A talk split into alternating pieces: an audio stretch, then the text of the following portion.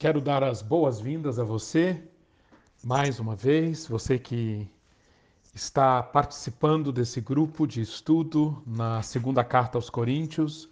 Hoje, o último dia da nossa quarta semana de estudos, vamos ao capítulo 8 e vamos estudar hoje sobre uma terceira virtude que o apóstolo Paulo nos apresenta como resultado da inteligência emocional, como resultado do amadurecimento emocional. Nós vimos que na sessão anterior, a sessão que vai desde o capítulo 2 até o capítulo 7, Paulo explica, uh, apresenta para seus leitores o, o, o significado do seu ministério, o significado do seu apostolado. E, ao mesmo tempo, apresenta justamente a natureza do nosso ministério. Nós, como servos de Jesus Cristo, somos chamados a ver-nos como Paulo se via e ensina aos coríntios nessa carta.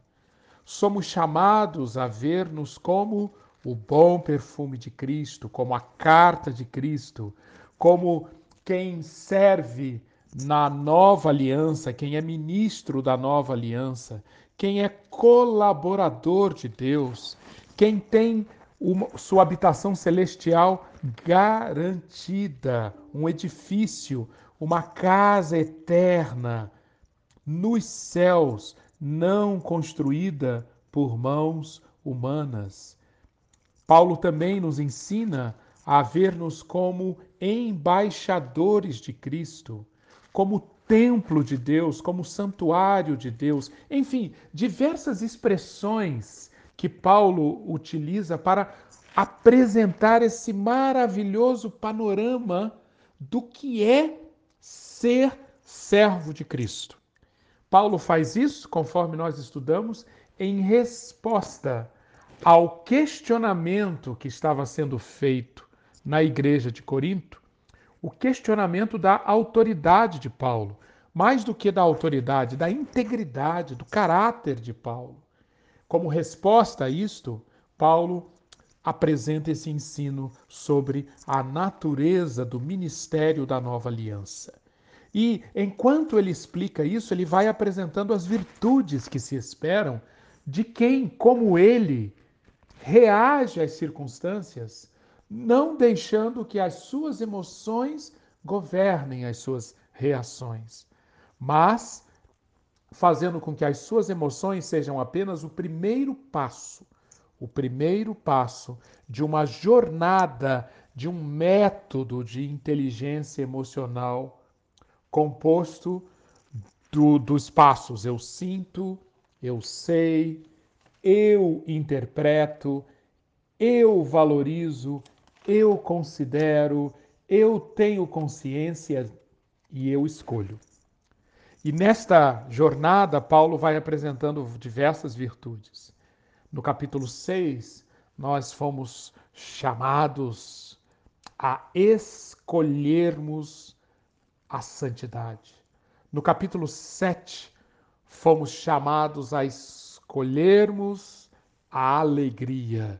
E agora, no capítulo 8, o apóstolo Paulo fala sobre a terceira grande virtude resultante da inteligência emocional: generosidade. Eu quero ler com você os dois primeiros versículos do capítulo 8. Agora, irmãos, queremos que vocês tomem conhecimento da graça que Deus concedeu às igrejas da Macedônia, porque no meio da mais severa tribulação, a grande alegria e a extrema pobreza deles transbordaram em rica generosidade. Rica generosidade. É sobre isso que Paulo tem a falar nos capítulos 8 e 9, que começamos a estudar hoje. Mas o princípio aqui é que rica generosidade, assim como outras virtudes do cristão, rica generosidade é uma escolha. Escolher ser generoso, ser generosa. É isso que Paulo mostra aqui acontecendo na, na, no capítulo 8 da segunda carta aos Coríntios. E para nós entendermos uh, melhor o que o apóstolo está ensinando aqui, vamos rapidamente apresentar o contexto. Aqui no capítulo 8, no capítulo 8, Paulo claramente está entrando num outro assunto, é um divisor de águas da carta. Depois de responder àqueles que como já falamos, questionavam a sua autoridade e não entendiam a natureza do seu ministério, agora, a partir do capítulo 8, Paulo começa a lançar estímulos, desafios aos coríntios. E o primeiro é esse: aqueles pratiquem a generosidade. E para isso, Paulo traz para os coríntios a lembrança ou conhecimento do que os irmãos das igrejas da Macedônia fizeram. Eles são o exemplo da rica generosidade apresentado aqui aos coríntios. Macedônia, uma região ao norte da Grécia, onde ficavam algumas das igrejas influenciadas por Paulo, fundadas por Paulo. Tessalônica, Filipos, Bereia, são cidades da Macedônia. E uh, o que a Macedônia fez e aquilo que os coríntios são estimulados a fazerem é, foi algo extremamente importante na vida de Paulo.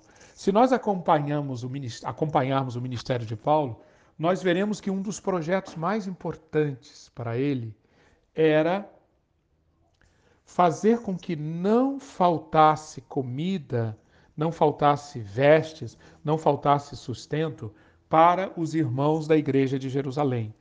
Jerusalém, todos nós sabemos, é a, a cidade onde nasceu a primeira igreja dos seguidores de Cristo. Jerusalém, a igreja de Jerusalém, é a igreja mãe de todas as outras igrejas. Pois bem, Paulo tinha uma ligação muito especial com Jerusalém. E Paulo, ao longo do seu ministério, ele soube que por diversas vezes essa cidade, Jerusalém, assim como a região da Judéia, é, esta região passou por muitas dificuldades, muitos desconfortos e muitas vezes na forma de fome. Houve uma fome na Judéia atingindo Jerusalém, especialmente durante o reinado do imperador Cláudio. Cláudio reinou de 41 do ano 41 ao ano 54, e por diversas vezes Jerusalém passou por severa fome. A igreja em Jerusalém sofreu isso. E o sofrimento dos irmãos de Jerusalém, com aquela escassez de, de, de, comida, de bens materiais, sensibilizou profundamente o coração de Paulo. E ele, desde o início, lá em Atos, capítulo 11, versículos 27 a 30, Paulo aparece junto com Barnabé, sendo enviado pela igreja de Antioquia com uma série de provisões para os irmãos de Jerusalém. Na primeira carta aos Coríntios, capítulo 16, Paulo já fala dessa coleta que ele está organizando para que provisões fossem levadas para Jerusalém. Em 2 Coríntios, escrita mais ou menos no ano 56, Paulo já tinha contactado as igrejas da Macedônia e ele ficou absolutamente maravilhado com a reação daqueles irmãos da Macedônia diante do apelo para contribuírem com Jerusalém. Os irmãos da Macedônia não só a, a, a aceitaram, mas chegaram a dizer: Paulo, por favor, nos deixe tomar parte na ajuda aos irmãos que estão passando necessidade.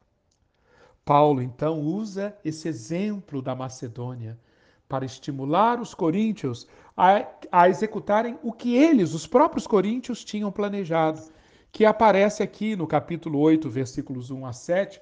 Paulo menciona justamente esse planejamento que os coríntios já tinham feito de enviarem ajuda para Jerusalém. Eles tinham planejado, mas não tinham executado. Então é hora de Paulo trazer à consciência dos coríntios a necessidade de colocarem em prática a boa intenção que tiveram de serem generosos com os irmãos de Jerusalém. Mas, além de estimular a, a, que você leia, leia hoje, leia nesse final de semana, pelo menos esses dois capítulos, capítulo 8 e 9, e aprenda os princípios, aprenda qual é o processo, o processo comandado pelo Espírito de Deus em nós que nos leva à generosidade. E você vai perceber que, antes de mais nada, que quem orienta, quem orquestra, quem dirige todo esse processo é aquilo que Paulo, Paulo chama de a graça de Deus. Note no versículo 1, vou ler de novo. Queremos que vocês tomem conhecimento da graça que Deus concedeu às igrejas da Macedônia. Que graça é essa? Nós veremos nos versículos seguintes. É o privilégio de contribuir, é o privilégio de ajudar, é o privilégio de exercer generosidade. Paulo chama isso de graça e não chama por acaso. Graça para Paulo é muito mais do que um substantivo, é muito mais do que uma palavra comum. Graça para Paulo tem a ver com a essência do mundo de Deus. O mundo de Deus, o mundo que Deus governa, o mundo que Deus sustenta, o mundo que atende os propósitos de Deus, o mundo que Deus redime, o mundo que Deus prepara para que seja desfrutado eternamente, a essência desse mundo, o oxigênio desse mundo, chama-se graça. Paulo tem muitas vezes falado sobre graça nessa segunda carta aos Coríntios. Nós veremos mais adiante, mas não só no início, mas no final, começo, meio e fim. Paulo deixa claro que a graça de Deus é a grande protagonista da execução dos propósitos de Deus. É o grande motor que faz girar as engrenagens do reino de Deus em ação, do mundo de Deus em ação. Por isto, Paulo não poderia deixar de começar esta carta, onde ele vai ensinar sobre a rica generosidade, Paulo não podia começar sem colocar os holofotes sobre a graça. Paulo não joga os holofotes sobre os macedônios, nem sobre ele, Paulo, nem sobre nenhum outro apóstolo ou líder da igreja. Os holofotes são todos colocados sobre a graça. Graça que, no meio da mais severa tribulação, fez com que a grande alegria e a extrema pobreza dos macedônios transbordassem em rica generosidade. A graça, conforme veremos mais tarde, ou veremos em outros trechos de 2 aos Coríntios, a graça de Deus, quando encontra-se com a fraqueza humana ou com a consciência da fraqueza humana, faz acontecer ou permite que entre em ação o poder de Deus. Preste atenção nessa equação. Ela é fundamental para entender o mundo de Deus. A equação diz o seguinte: consciência da fraqueza humana mais a graça de Deus é igual ao poder de Deus em ação. Vou repetir: consciência da fraqueza humana mais a graça de Deus é igual a poder de Deus em ação. É esta equação que nós vemos operando aqui no, na, na igreja da Macedônia, e é isto que Paulo toma como exemplo, como, como motivo de encorajamento para os coríntios. Mas eu quero seguir com você os passos, o método de, que o apóstolo Paulo usava e ensina que devemos usar para desenvolvermos inteligência emocional, a começar pelo eu sinto. Mas antes de passarmos para os passos, eu quero só fazer uma menção há, há, uma, há uma pessoa bastante uh, influente, escritora de livros, neurocientista, psicóloga. O nome dela é Liza Barrett. Ela, ela estuda, ela é uma cientista que estuda há muitos anos e trabalha na Northeastern University, nos Estados Unidos. E ela, ela escreveu o seguinte: emoções que parecem acontecer em você, na realidade são, na verdade, construídas por você. Ela ensina que nós não estamos à mercê de circuitos emocionais rígidos que estão enterrados na parte mais profunda do nosso ser. Não. Nós temos mais controle sobre nossas emoções do que pensamos ter. É claro que ela não está dizendo que nós podemos mudar nossos sentimentos com um estalar de dedos. Não é uma questão de mágica. Nem acontece como se muda de roupa. Mas o que ela está dizendo é que o nosso cérebro aquele que comanda as nossas reações emocionais, é um circuito. E se mudarmos os ingredientes que os nossos cérebros usam para produzir emoções, nós podemos mudar nossa vida emocional. Note o que ela diz: que nós estamos ensinando o nosso cérebro hoje, cada um de nós ensina hoje ao nosso cérebro a prever o que acontecerá amanhã. E essa previsão do que acontecerá amanhã é o, isto é o elemento fundamental das nossas emoções. Isto, essencialmente, que faz surgir as nossas emoções. É isto, é, isto é o que nós podemos chamar de o, podemos ser o arquiteto da nossa experiência. Não sou eu que estou dizendo. É essa pesquisadora, é essa neurocientista. Isso tem tudo a ver com o que nós estamos ensinando sobre como Paulo governava as suas emoções, como Paulo vivia não simplesmente reagindo, não simplesmente sendo refém das emoções, mas Paulo, ele ouvia as suas emoções e ele reagia com os passos seguintes ao que ele sentia. Que passos seguintes são esses? Eu sei, eu interpreto, eu valorizo, eu considero, eu tenho consciência e eu escolho. Isso nada mais é do que essa essa mudança de ingredientes. O que nós damos de alimento para o nosso cérebro, para a nossa alma, para o nosso coração? Isso que nós damos como alimento, esses ingredientes, é que farão com que as nossas emoções sejam produzidas e governadas ou não. Eu quero desafiar você e a mim nesse final de semana a pensar que alimento nós estamos dando para o nosso cérebro, para a nossa alma, para o nosso corpo. Paulo diz que aqui, diante dessa situação no capítulo 8, ele diz que o alimento que ele está dando para si, para sua alma, para o seu cérebro, é aquilo que ele sabe, primeiramente, que é o mundo das suas convicções. Aqui no capítulo 8, nós temos uma série de convicções. Primeira convicção, o aspecto sobrenatural da provisão divina. A, a, a, a contribuição dos macedônios em meio à sua extrema pobreza, a contribuição dele para os irmãos de Jerusalém, com grande alegria, Paulo enxerga isso não como algo natural, não como algo que o homem produz. Mas Paulo reconhece o aspecto sobrenatural. Onde está o aspecto sobrenatural? Na graça. A graça de Deus concedeu às igrejas da Macedônia a sua rica generosidade. Então, primeira convicção, primeiro alimento que eu sou chamado a dar para mim, para mim. Qual é? O aspecto sobrenatural da provisão divina.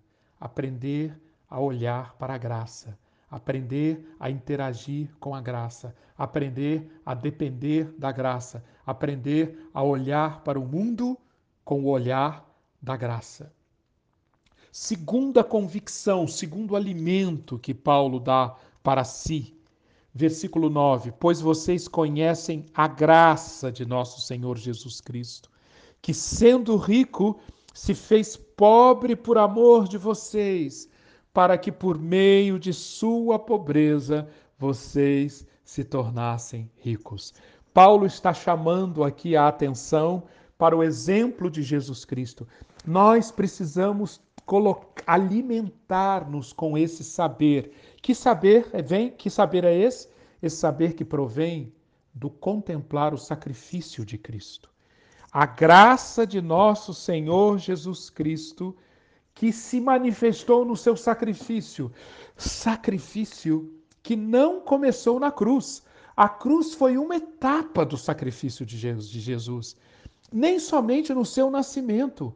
O nascimento foi uma etapa do, do, do sacrifício de Jesus. O sacrifício de Jesus, que se fez pobre por amor de nós, começou no céu, quando despojou-se da sua glória para vir à terra. Filipenses capítulo 2, leia isso, contemple o exemplo de Jesus Cristo. Ali nós temos a gênese do sacrifício de Cristo. Isto que Paulo diz aqui no versículo 9, que é a manifestação da graça. E quem melhor para manifestar a graça? Nosso Senhor Jesus Cristo. E como que a graça se manifestou? Sendo pobre por amor de nós. Desculpe, sendo rico por amor de nós se fez pobre, para que por meio de sua pobreza tornássemos, tornássemos ricos. Diante deste exemplo de generosidade, como não sermos generosos? Alimente o seu coração, a sua alma, o seu cérebro com a visão da graça demonstrada por Jesus Cristo. Alimente-se com essas convicções, alimente-se com esse eu sei, e você verá como, a exemplo de Paulo, você permitirá que aconteça em você um circuito de assimilação da vida de Deus que transformará a sua existência e permitirá que amor, alegria, paz, longanimidade, benignidade, fidelidade, mansidão, autocontrole sejam experimentados por você intensamente. É isto que eu desejo para você nesse final de semana. Reflita mais nesse capítulo 8, no capítulo 9. Faça o que Paulo diz no finalzinho da segunda carta aos Coríntios. Procure aperfeiçoar-se. Sem mais, minha irmã, meu irmão, despeço-me de vocês. Procurem aperfeiçoar-se, e o Deus de amor e paz estará com vocês. A graça do Senhor Jesus Cristo, o amor de Deus e a comunhão do Espírito Santo sejam com todos nós. Amém.